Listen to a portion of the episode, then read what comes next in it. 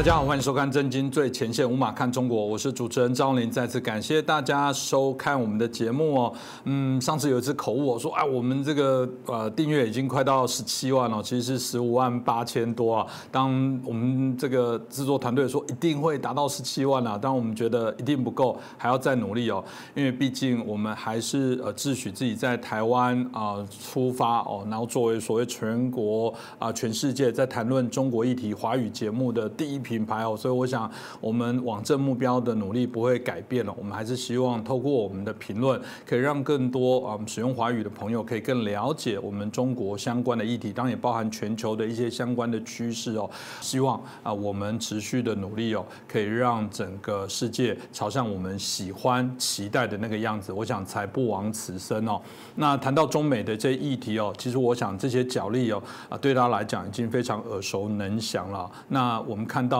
中国有人说以前是纸老虎啊，他们的海军军舰啊，可能根本不堪一击啊。老实讲，没有实战的过程当中，我们当然都保留，我们也倒不如去。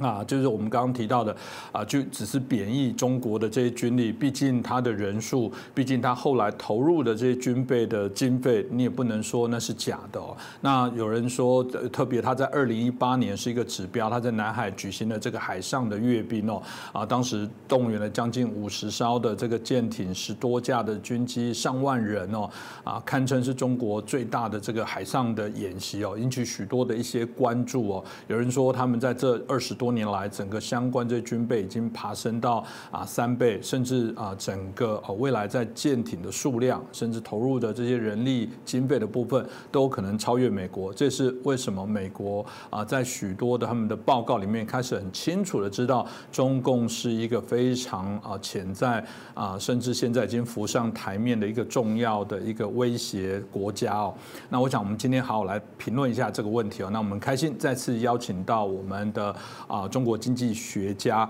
啊，我们的陈小龙博士，陈老师你好，你好，呃，观众朋友们大家好。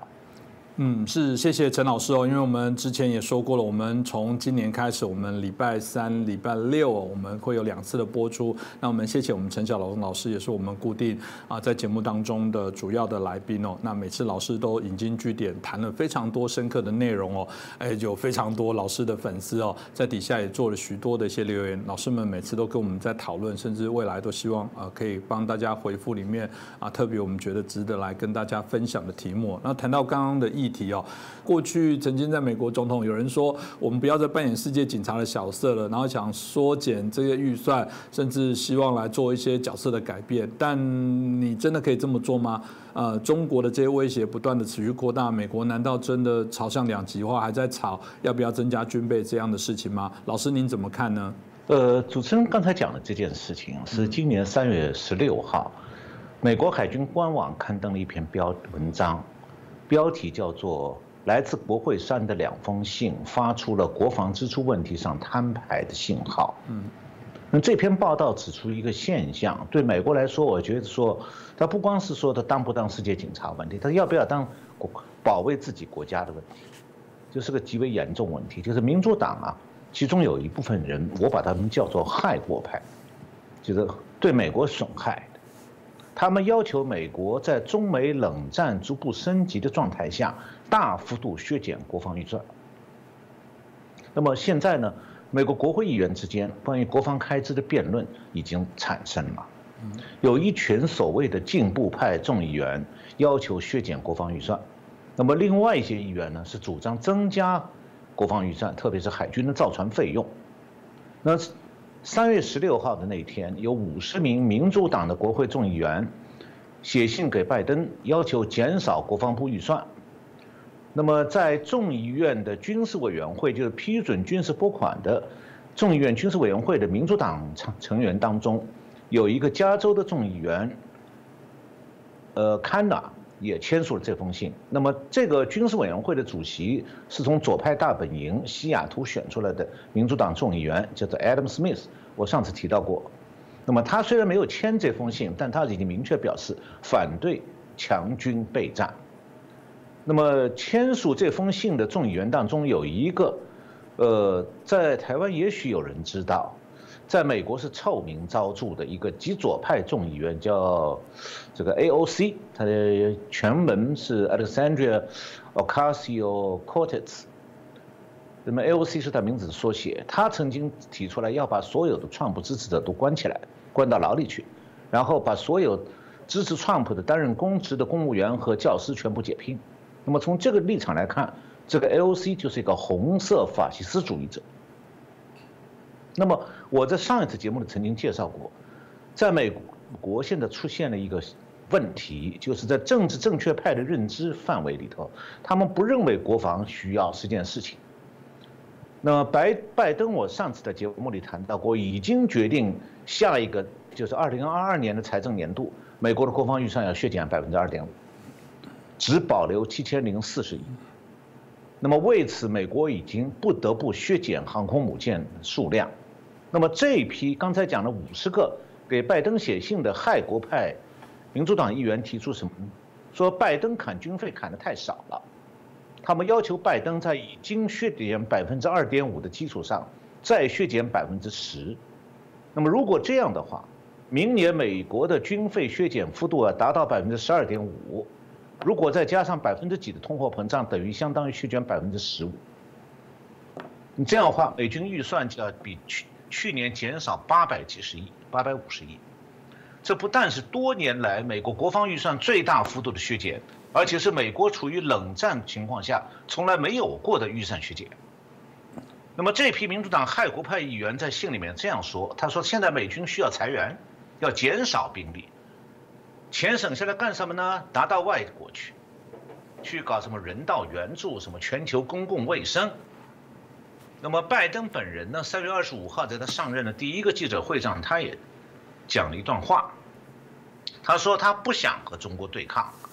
他只是把中国视为严峻的竞争对手。那么他这种刻意淡化中美军事对抗的这种紧张局势的说法，实际上是把为这批民主党害国派议员裁军和大幅度削减军费的主张啊在背书。那么从这个现象我们可以看到说。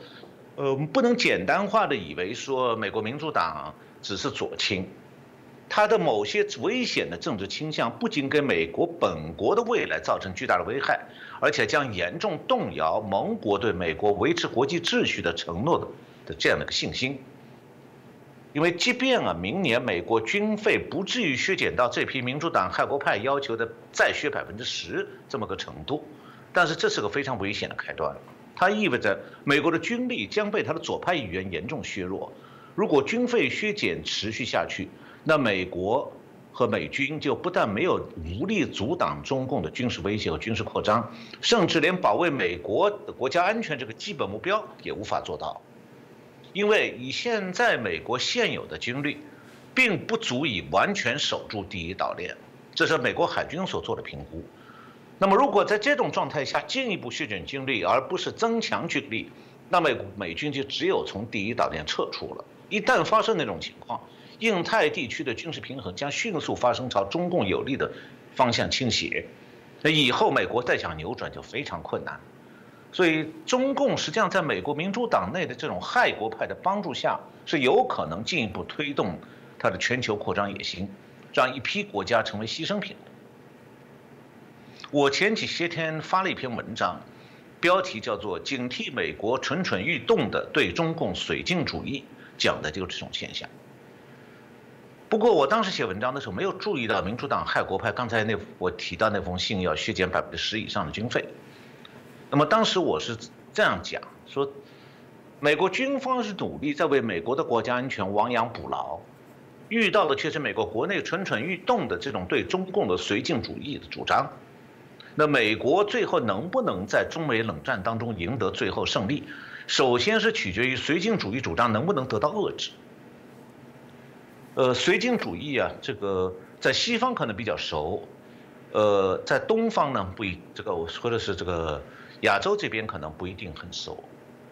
绥靖主义英文是 appeasement，就是是对集权政权的扩张战略，在政治和经济上做出让步，用。让步，想去换取暂时的和平。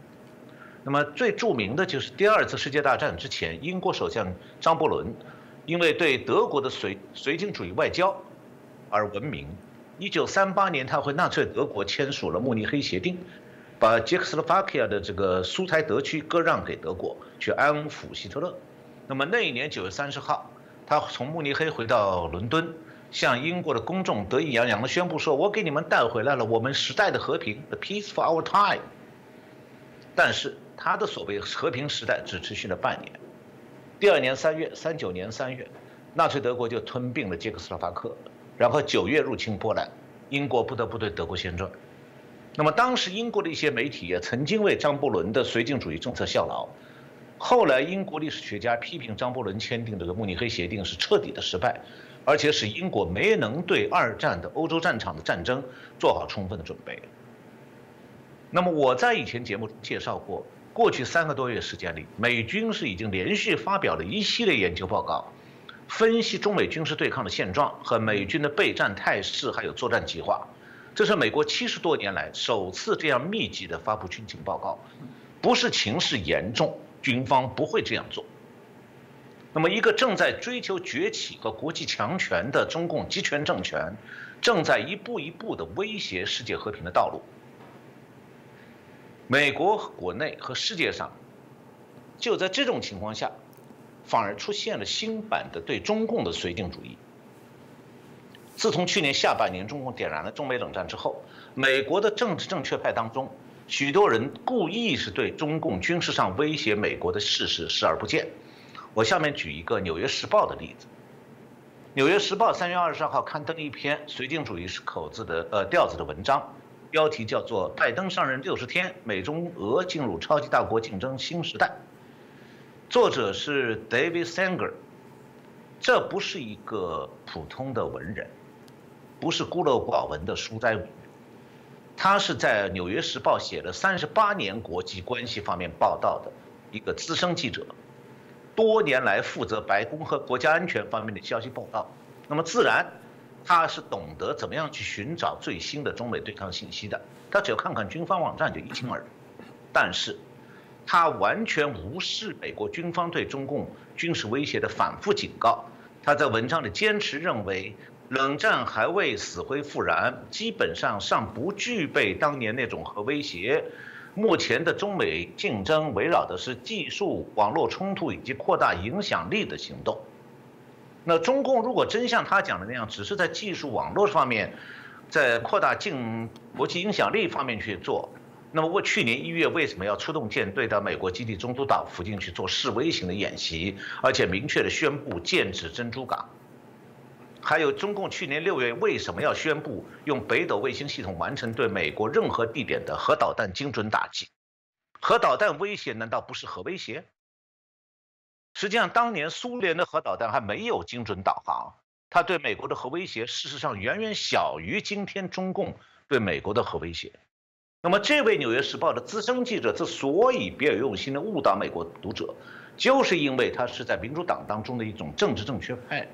的代表为他们充当喉舌，试图让美国的行政当局放弃对中共的备战准备。这就是中共在对美国现在这个姿态有恃无恐的原因之一。因为美国民主党势力圈里头有一大批类似第五纵队的角色，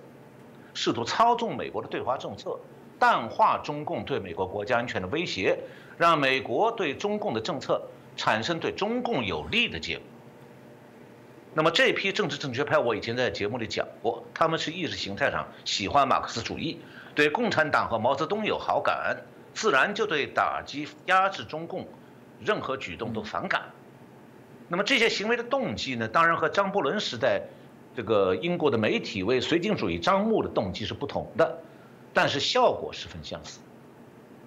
当然，美国国会议员里有相反的主张，这个就在刚才讲的。所谓进步派众议员议员写信给拜登的第二天，密西西比州和缅因州的三名共和党议员，还有一名无党派议员，向美国国防部长奥斯汀和国防部副部长 Hicks 写信，要求扩大海军规模。他们表示，2022财年的预算要提交，我们担心国防部和海军在造船方面与中国不一致。这个意思是说，中国在扩军，在造新大军舰、造航母。我们美国不能够反而缩小，那么，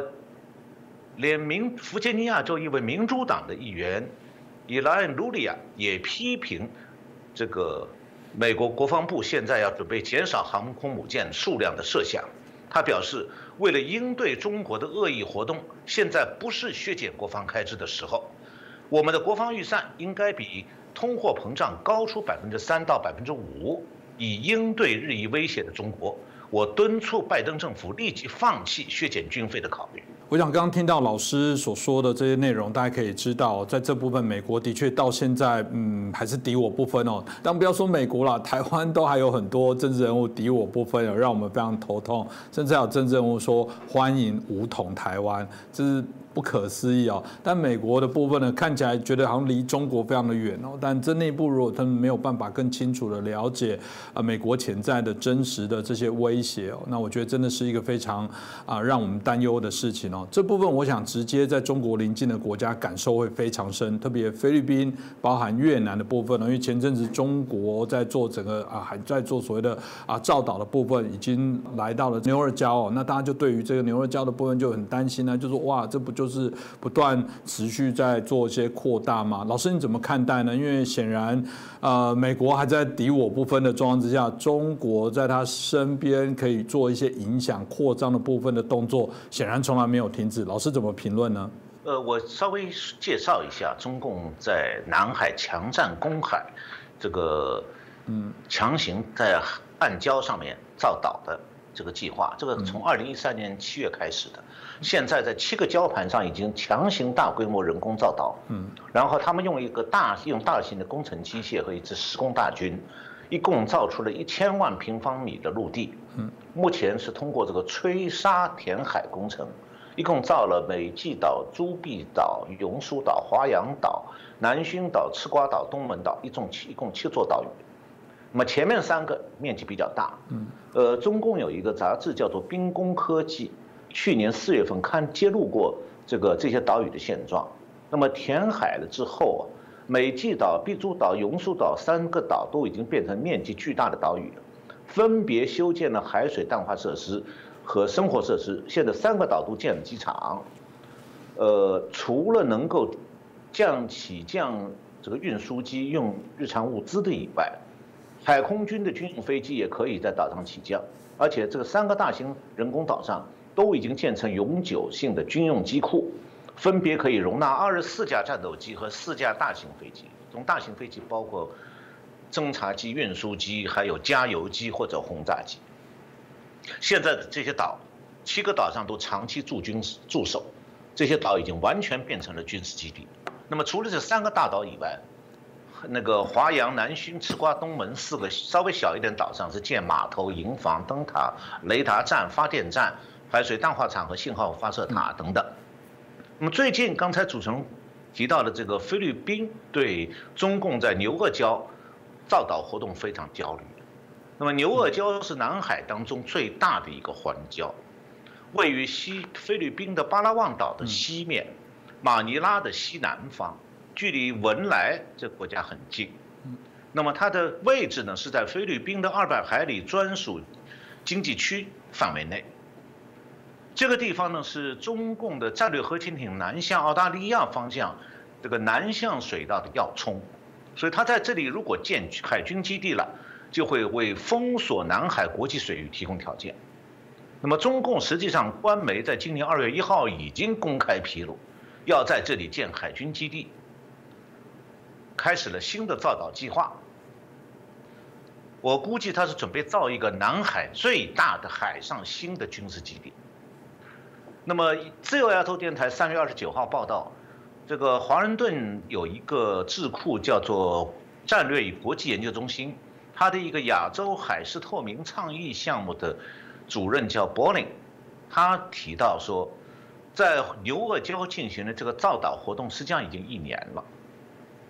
那么从各方面披露资讯来看的话，呃，牛轭礁这个实际上现在正在加紧进行大规模工程，因为它已经在那个地方长期集结了大量工程和通信船只。但是呢，菲律宾其实一直很麻木，一直到三月七号，他突然发现说，哇，有二百二十艘，二百二十艘中国的大型铁壳船密集的停泊在牛耳礁水域，以每组几十艘的数量，密集的这个船挨船紧挨着停在一起，在这个水域铺开，而且晚上船上的灯光大开，照向水面。这时候菲律宾才开始紧张起来，然后去派渔船拍照，派飞机侦察。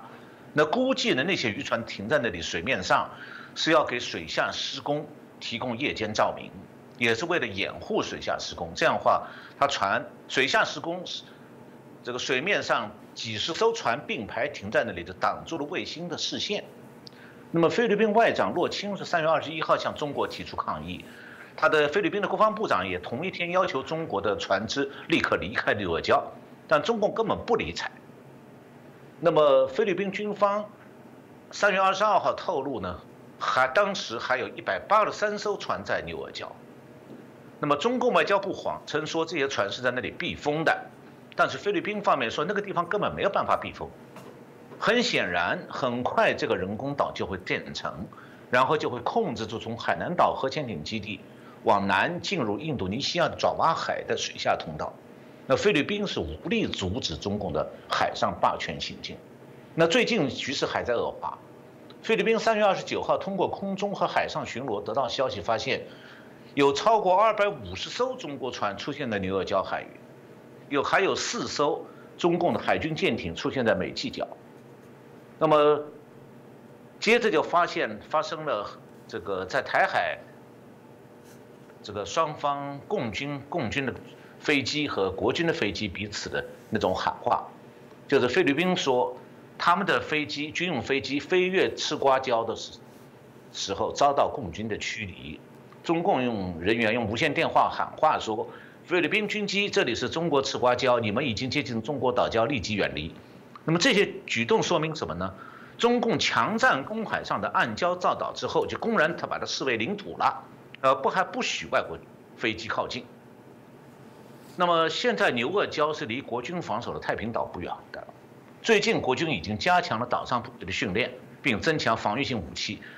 这个以准备应对应对中共的任何攻击。我看到国防部长邱邱国正三月十七号在立法院说，中国是有能力发动进攻的，他所以希望太平岛随时做好准备。听过老师刚刚这样的分析的部分，可以知道这个中国对于它南海周遭的国家的影响基本上非常的大。这个当然也是这些国家呃目前对于所谓中共啊不断的扩军的部分产生许多疑虑哦。我想之前陈老师也在里面提到，南海非常重要，特别在包含它是一个潜舰的一些基地，它怎么去掌握这地方啊？当然中美在这边角力就很深，所以这也是延续后来美国所谓的印太战略的部分哦。这些印太战略的部分，老师也说过这。不只是美国有印太战略，中国对应的对于印太也有一套它的军事的逻辑的一些运作的方法。当然，在这过程当中，哎，我们发现了，呃，很多国家里面显然就会有选边靠。我们看到这个，嗯，新加坡他们就没有选边，想要靠往美国。当然，每个国家各自的盘算都不同，毕竟中国还是一个啊，在过往来讲，在英格靠着经济的这个实力的一些关系来讲，还是吸引许多的国家不得不啊，在这个过程当。当中谨慎的来做对自己国家最有利的一些选择。老师，你怎么看待啊这样的一些发展？呃，就是在整个尤其我们提到的，从刚刚越南、菲律宾延伸到这些显然啊，在整个相邻近的国家全部被卷入到中美之间的角力。呃，这些国家现在被卷入是毫无疑问的。嗯，那么我想先介绍一下中共这个印太战略的具体的目标。以前我介绍过这个战略的大概。嗯。那么第一个具体目标就是基本完全控制南海的国际海域，把南海事实上变成中共的内海。第二是打通巴士海峡和澳大利亚北部沿海地区水下航道，要孤立澳大利亚和台湾。那么第三个就扩大战略核潜艇舰队在中太平洋和东太平洋的活动，实现对美国的多方位抵近核威胁。那么这样的话，从由于中共在推行侵略型的印太战略，现在东亚。和西太平洋地区，从钓鱼岛到台海，从南海到南太平洋，几乎没有一处是平静的。所以这些国家被卷进去，是逃不掉的。那么，比方讲，中共为了第一个战略目标，有正在有计划、有步骤的把整个南海国际海域占下来。所以他是现在在菲律宾、马来西亚沿海准备造岛建海军基地，而且要迫使菲律宾和马来西亚默认中共在他们的二百海里经济专属区里建军事基地，这种侵略行径。那么刚才我提到菲律宾只是表面抗议一下，他没办法阻止，接下来马来西亚大概也会这样。那么越南倒反而不太担心，原因是越南的近海啊是海水太浅。不适合中共的战略核潜艇活动，中共并不打算到越南的近海去造人工岛，所以越南也落得和中共不翻脸。那么中共的第二个战略目标，它现在正在印度尼西亚沿海进行水下侦察。以前我介绍过，那美国的海军官网三月二十三号报道说，他们发现中国正在收集印度洋的海底数据，通过卫星照片可以看到，印度尼西亚的爪哇海有两艘中国的海洋调查船。调查活动的目的可能是使中国潜艇在这个水域获得水下航行的便利。那么我以前在节目里介绍过，印度尼西亚已经在它的爪哇海岸边捞到过几架中国的水下无人航行器，这种航行器就是海洋调查船释放。那么，这个美国海军官网还报道，今年一月有一艘中国的海洋测绘船在印度尼西亚水域呢暗中行驶。这个暗中行驶的含义是说，那个船晚上。在那个海域活动，故意的关闭卫星信号，不传递它位置的资讯，就是鬼鬼祟祟在那里活动。那么，中共这两艘海洋调查船都是二零一六年使投入使用的新船，一直在爪哇海和西面的印度洋非常活跃。它的活动范围，据美国海军官网分析，和美中共的潜艇作战密切相关。那么，印尼面对中共的作为，胆子呢比菲律宾和马来西亚大一点。他的做法是主动找日本商量防务合作，所以三月二十八号，印度尼西亚的国防部长这个普拉波到了日本防务省防防卫省访问，并且会谈。那么，据法国国际广播电台报道，他们这个两国的国防部长讨论了这个包括装备和技术在内的防卫合作。这个商定呢，日本海上自卫队和印尼的海军要联合训练。有这样的方针，那么印尼一个智库叫做安全与战略研究院，它的创办人叫这个卡鲁，三月二十九号接受采访的时候，谈到一段有趣的这个历史的回顾。他说，印尼脱离荷兰殖民前曾经被日本统治三年，当时日本在印尼建立了部队，训练印尼青年协助对抗盟国，那么后来这些人就成为印尼独立战争的重要力量。很多人变成了印尼国军的要诀，所以印度尼西亚和日本的军事关系一向是稳定的。近几年，日本推动了印度尼西亚的国防产业和技术方面的合作，两国的联合军演也很密集，而且是持续在公开。那么相比之下，呃，印度尼西亚东边1975年才刚刚独立的巴布亚新几内亚，现在是完全的倒向中共。他为了从中国拿到经巨额的经济援助，宁可出卖国土给中共当飞地，所以中共是准备花几百亿美金，在巴布亚新几内亚南边的一个叫达鲁岛上建一个海军城，这我已经介绍过。嗯，中共还有第三个战略目标，就是刚才前面提到过，要到中太平洋甚至东太平洋去威胁美国。那么现在他早已经在中太平洋的小岛国上面收买当地原住民。我看到中共官媒介绍，中共海军已经在基里巴斯和图瓦鲁这几个岛国建了据点了。那我这样讲的话，很多观众可能不知道基里瓦斯和呃基里巴斯和图瓦鲁在哪里。基里巴斯是太平中太平洋上马歇尔群岛的一个小岛群小群岛国，位置呢是夏威夷和澳大利亚的正中间位置。那如果呃，我们观众当中有人看过一些太平洋战争回忆录，可能会记得一个叫塔瓦塔拉瓦的环礁，那个地方是美国海军陆战队第一次攻击日军的时候，呃，伤亡非常大的地方。那么现在这个环礁就是基里巴斯群岛国的首都。那么图瓦鲁呢，也是个小岛国，它位在基里巴斯和澳大利亚的正中间。那我讲清楚这两个岛的位置之后，大家就明白。中共现在已经把海军据点建到了驻日美军和驻关岛美军的侧背后了，那么再加上他准备在巴布亚新几内亚修建大型潜艇基地海军城，这种战略野心很明显，它是要控制南太平洋，切断澳大利亚和美国之间的航路，最后威胁澳大利亚。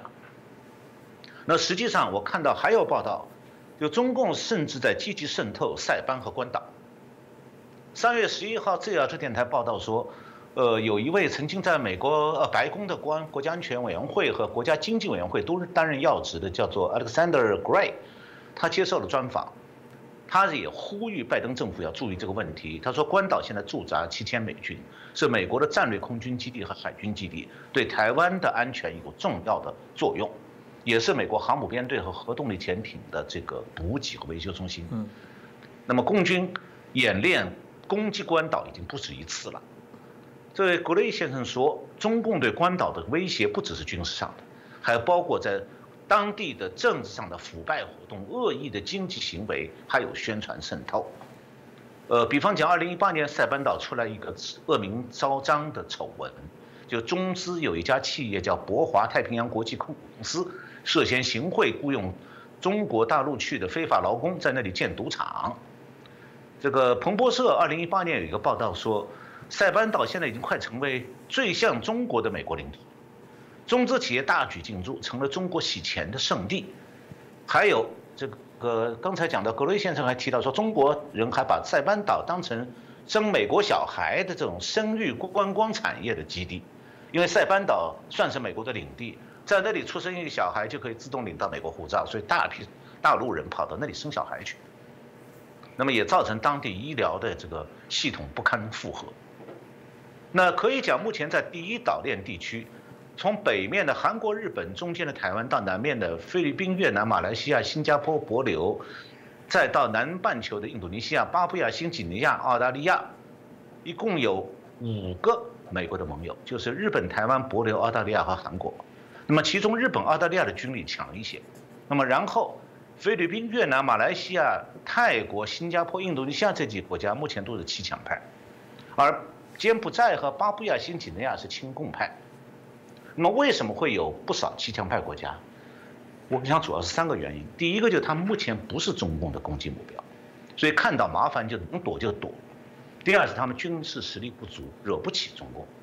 第三就是中共对这些国家是军事威胁和经济利诱并行，所以他把他们变成了首鼠两端的角色。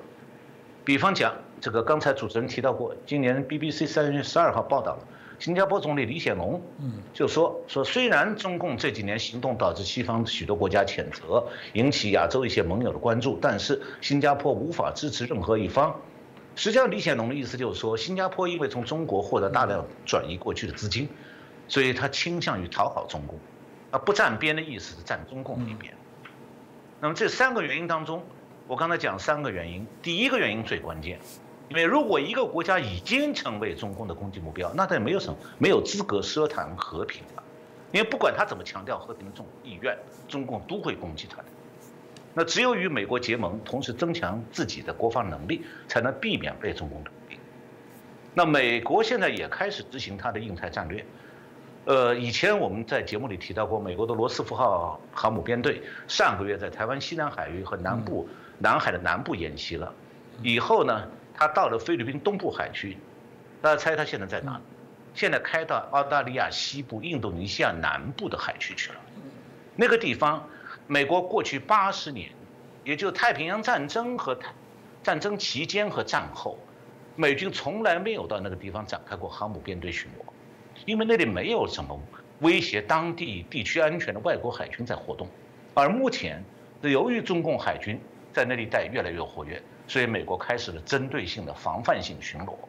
那么最近我们也知道，这个博琉的新任总统，这个 Whips 率团访问台台湾了。那么随行的还有美国驻帕博琉的大使。那博琉本来是台湾邦交国，他这次访台呢，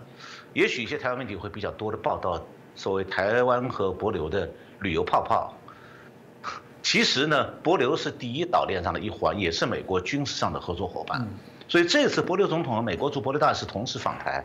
当然不单纯是为了开发什么旅游项目，而是商谈对中共的防范。因为中共的战略核潜艇如果不是从巴士海峡或者印度尼西亚进入中太平洋，那就还有一条水道，就是从南海穿过菲律宾的一一连串岛屿进入菲律宾海。那么帛琉恰恰就是把住这个菲律宾海的一个水下航道的。所以现在帛琉在美国对付中共的印太战略中非常重要。所以美国去年的国防部长曾经专门在八月份访问帛琉，然后美国海岸警卫队就派专门派了一艘军舰到帛琉开展和帛琉的协防。这个 w e b 在到台湾之前接受采访，他说：“他有人认为美国和中国正在竞争。”他这话讲的是拜登哦。那么他说：“我认为其实真正相关的是自由和民主的行使，而且很多时候我们感到大国想欺负小国，重要的是要有一个强大的合作伙伴在我们身边。”那么实际上，呃，去年美国。那个海岸警卫队的军舰派到帛琉以后，去年十二月就和帛琉当局在领海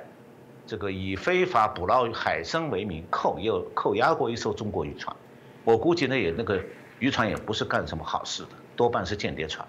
是，刚刚听老师这样分析，大家也可以知道，我们在整个南海的部分各个国家，现在卷入了这个所谓的中美之间的一些拉拔的部分，后续我相信都会持续有一些新的事情的施政的发展哦。那谈到这个印太战略的框架，事实上在川普卸任的时候也把它解密了，当里面提到了，如果台海有事，美国一定会来做协防。前面这个问题哦，大家还在讨论会不会因为拜登上场而有所在战略上来改变。那但之前美日二加加二的会谈里面啊，他们导师同时对于台海的稳定安全啊提出他们认为非常的重要。然后当然里面提到的也是希望说要想办法来维持稳定。这部分就有人解读说，哦，日本是不是变积极了？是不是表示啊，不止美国，连日本有可能，大家一旦是啊台海发生了一个战端或发生冲突的时候，日本会毅然决然的加入。这嗯这样的推理是对的吗？是可能吗？老师你怎么分析呢？我觉得已经不是推理了，是现实。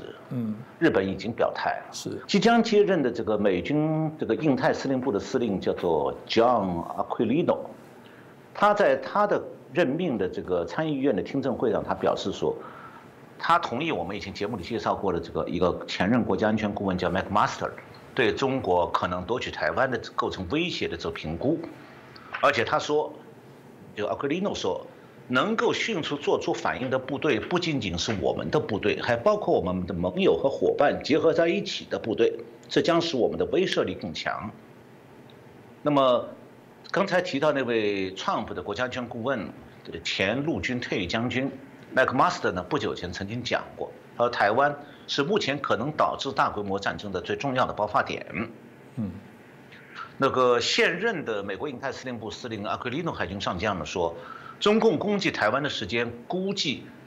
他说美国是有很多数字，有很多种估计。他说他知道他的前任印太司令 Davidson 上将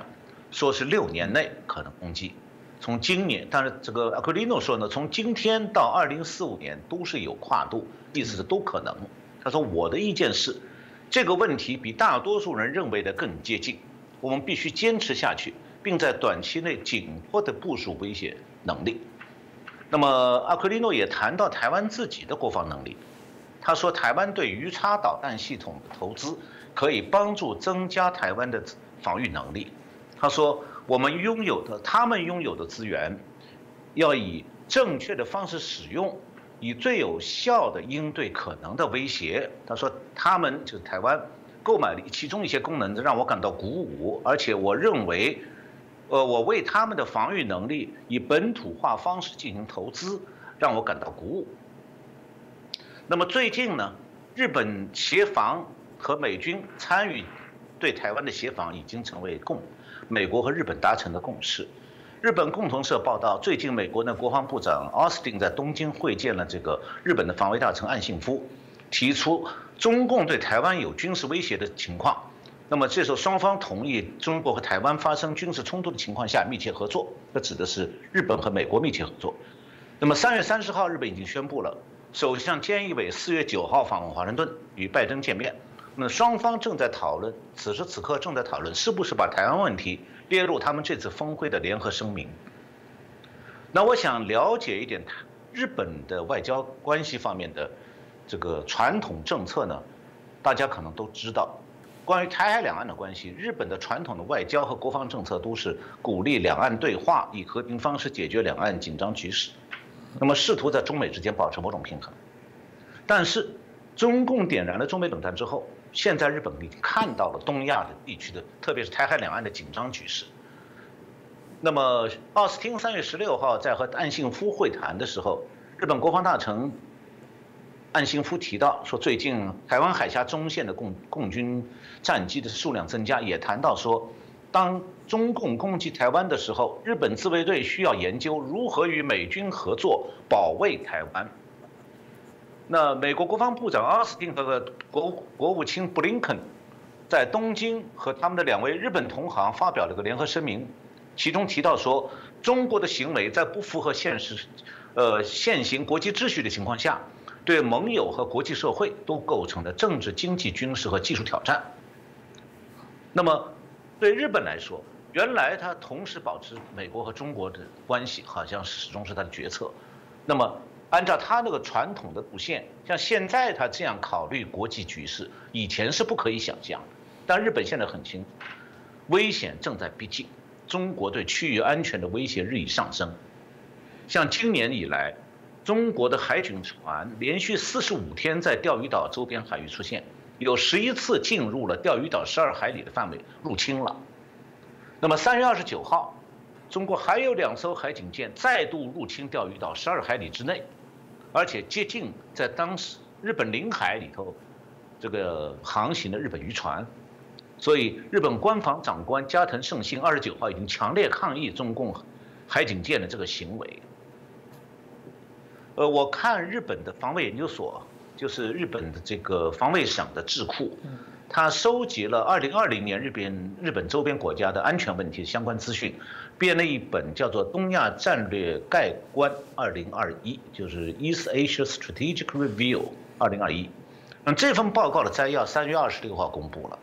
公布的摘要内容呢，像日本人传统的做法一样，泛泛的，很空。但是啊，我注意到有一些看过这个报告更多内容的日媒记者写到呢，说这个报告指出，中国在西太平洋敌阻挡美国航空母舰的军事能力已经切实提升，中共发展反舰导弹已经扰乱第一岛链中美军事力量的平衡。这个报告还。认为，考虑到中国对有主权争议的南海部分水域的军事化、军事基地化，还有中国海警船反复到日本叫尖阁群岛，呃，中国叫包括台湾叫它带钓鱼岛，到这个日本的领海，日本要在东海和南海持续采取强硬措施应对。所以三月中旬的时候，呃，美日两国的防长开会，日本防卫大臣岸信夫就明确提出。我引用他的原话：今后有必要探讨自卫队能为支援台湾的美军提供何种协助，这就是协防。那么这是日本政府二战以后首次明确的表态，要支持美国，就是支持美国介入两岸战事，而且明确表态提供援助。那么，这个美日两国的防长会议的时候还确认一点，就是在台湾发生突发事态之际将密切合作。那么。很少有人注意到，在二零一五年四月二十七号，美日两国公布过一个叫做《美日防卫合作指针》（The Guidelines for U.S.-Japan Defense Cooperation）。这个文件以前大家没注意，其实其中明确指出，当美国或日本关系密切之第三国遭受武力攻击，并可能威胁日本安全、危害日本国民生命安全以及追求自由与幸福之宪法权利时，自卫队将以适当方式行使武力，以以应应此武力攻击事态。那么，此外，呃，这个美国美日两国还要，这也是这个这个美日防卫合作指整体的原话。此外，美日两国将以适当方式紧密合作，或以适当方式与受攻击的第三国合作，以应应武力攻击和缓和事态。当时所说的这个美日两国和还有与日本关系密切的第三国遭受武力攻击，当然包括台湾。那么今天美日两国是实际上是直接的，就不是原来那样这个不点名的说和日本关系密切第三国，现在明确的说就是在台湾发生突发事态之际密切合作，公开明确要保卫台湾，意在警告中国。那日本说的这个和美军在台湾危机的时候所谓的适当方式来支援，其实在他的刚才提到那个防美日防卫合作指征里头讲过了，有五种军事合作项目，就是军备防护、搜救、海上作战、反导弹和后勤支援。也就是讲，日本未来在台海战事的时候，具体可以部署这样一些事情，比方讲，他提供台湾国军。在战时战力保存作业的掩护工作，为台军飞机军舰提供搜救协助。台湾的军机军舰可以在共军攻击时转进到日本的邻近岛屿。日本陆上自卫队和海上自卫队会在宫宫古岛部署射程四百公里的对舰导弹，为国军提供掩护。另外呢，美日间已经积极合作开发研究海上反导系统、反导弹系统。他用这个。舰用的相位阵阵列雷达和标准三型舰用反导系统，目前呢是世界上排名第一的海上高空反导系统。所以一旦台海有事，美日两国的海上反导系统有可能给台湾提供某种反导弹的保护伞。那美军和日军拦截中共的中长程导弹，还有超音速导弹的技术相当成熟，是可以为台湾提供大气层外的反导保护的。那么现在。美日两国已经商量合作，在应对这个中共对台海威胁同时，我们也知道，美国和台湾也签订了这个这个海海巡工作小组的了解备忘录。嗯，是二十三月二十六号，美国在台协会和驻这个台北这个驻美国这个台北经济文化代表处共在外交在台北外交部签的。那么未来呢，美国海岸警卫队和海台湾的海巡署将开始合作。那么去年十二月。我以前提到过，美国海军完成了一个叫叫做海上多军种协调协同防防卫的专门报告，其中提到把海岸警卫队也用起来，来维持美国海上优势。那么，美国海岸警队呢，尽管它体制上是隶属于国土安全部，但近年来和五角大楼的协作越来越密切。嗯，以前的美国海岸警卫队主要是保护美国的海上边界。也参与这个海军的支援活动。二零一九年以前，海岸警卫队支援海军的任务平均是每年五十天到一百天，但是二零一九年有三百二十六天海岸警卫队在支援海军。那所有的部署支援海军的部署都是在印太地区。那么最近，美国海岸警卫队又派了两艘最先进的巡逻舰部署到关岛基地，近几个月里头还要再派一艘到关岛。那么台湾海巡署所属的这个。所辖这些海上船只和美国的国土安全部的这个海岸警卫队，往往被看作是第二海军。实际上啊，台美双边的这个海巡部门过去就有合作，而且是互动频密，每年都有战斗技术交流活动。美方也派特勤教练、教官到台湾来教练海上登船检查等等。嗯，那么台湾也曾经派人到美国海岸警卫队的海岸警卫学院去，还有他的基层单位去受训实习。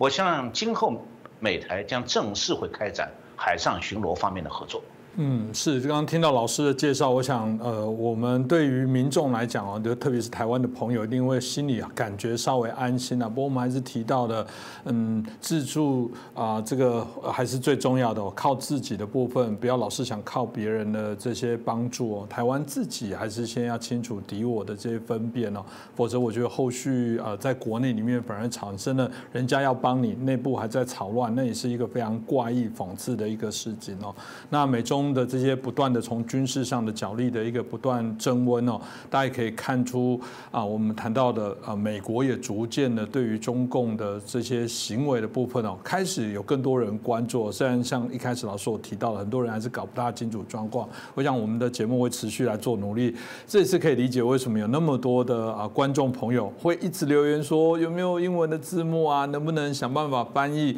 给更多的啊在华人以外的朋友了解啊更。了解中国在运作、中共的一些运作的相对应的一些本质。我想这部分我们都会持续来努力哦。那今天也谢谢我们陈小龙老师哦，啊，同样继续带来这么精准、精确的这些分析的内容哦。那我们随时啊都会在持续的针呃针对相关的议题在持续做报道，但也拜托大家帮我们啊订阅、转传、按赞，那也欢迎大家留言，因为大家的留言，我们的来宾或者我们的制作单位都会看哦。那我们也都很乐意从这边得到许多我们在节目方向跟内容，甚至要访问的对象的一个重要的一些参考。那我们就希望我们的节目还可以请卷起更多人对于中国议题的关注。再次感谢我们陈晓红老师，也感谢大家的收看。呃，感谢各位观众朋友们，感谢主持人。